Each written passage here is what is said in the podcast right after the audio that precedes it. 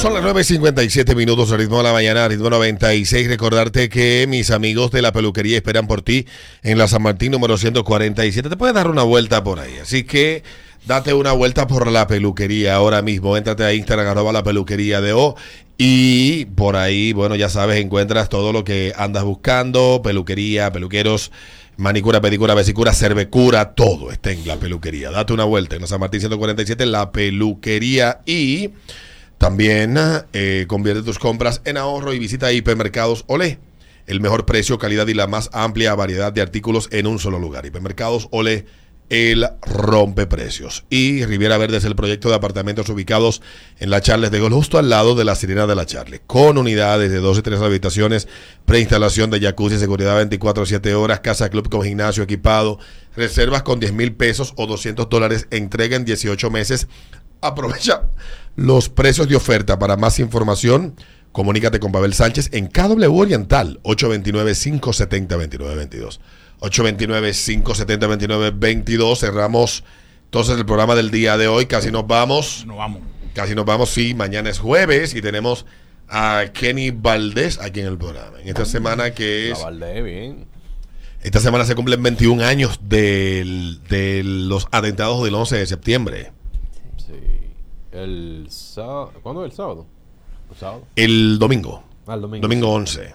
Domingo 11 de septiembre se cumplen ya 21 años de esos Increíble. atentados. O sea, hay tigres que tienen ya 20, mujeres que tienen 21 años ya, que nacieron exactamente en el mes de septiembre.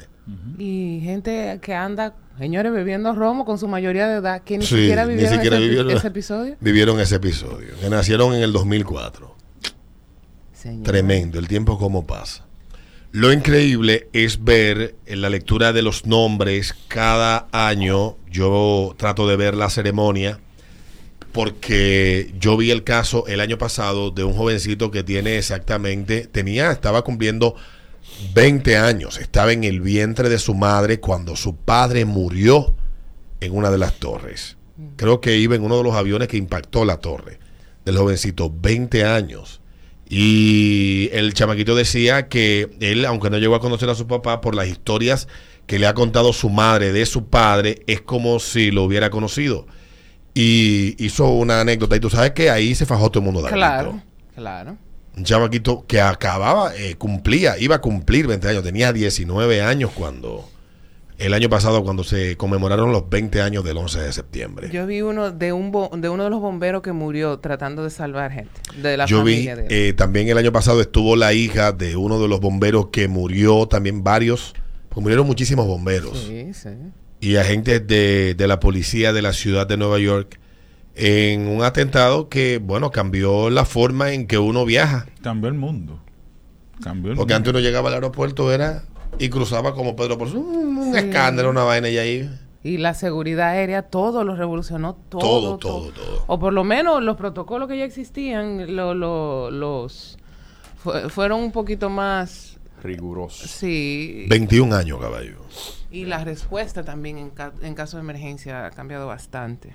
Bueno, pues eso es eh, ya esta semana. Si te perdiste algo del programa, hay buenas noticias. Posiblemente ya en unos días esté resuelto el asunto del canal. Es más o menos la información que tenemos y deseando nosotros de que pueda ser así.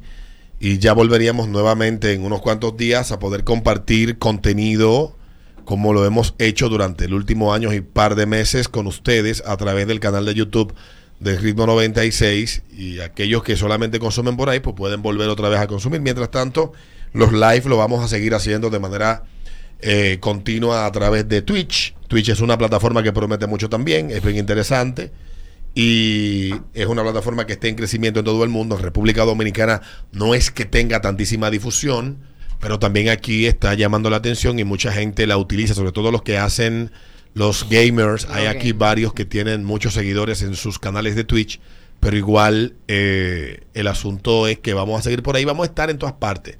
Yo pienso igual que como venía escuchando, leía ayer eh, cuando estaba estaba leyendo el, los estudios que hablan sobre el podcasting, decía el analista que los que estamos en este negocio debemos no debemos de quedarnos a esperar que cada cosa explote, sino que debemos de tratar de estar en cada cosa que llegue. Exactamente. Porque nadie sabe cuál es la próxima cosa que va a explotar.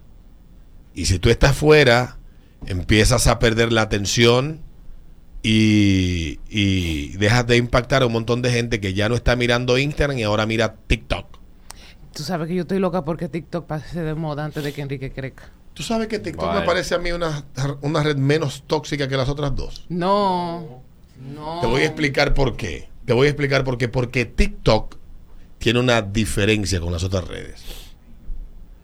Que es que TikTok te va presentando las cosas a partir de los hábitos que tú tienes.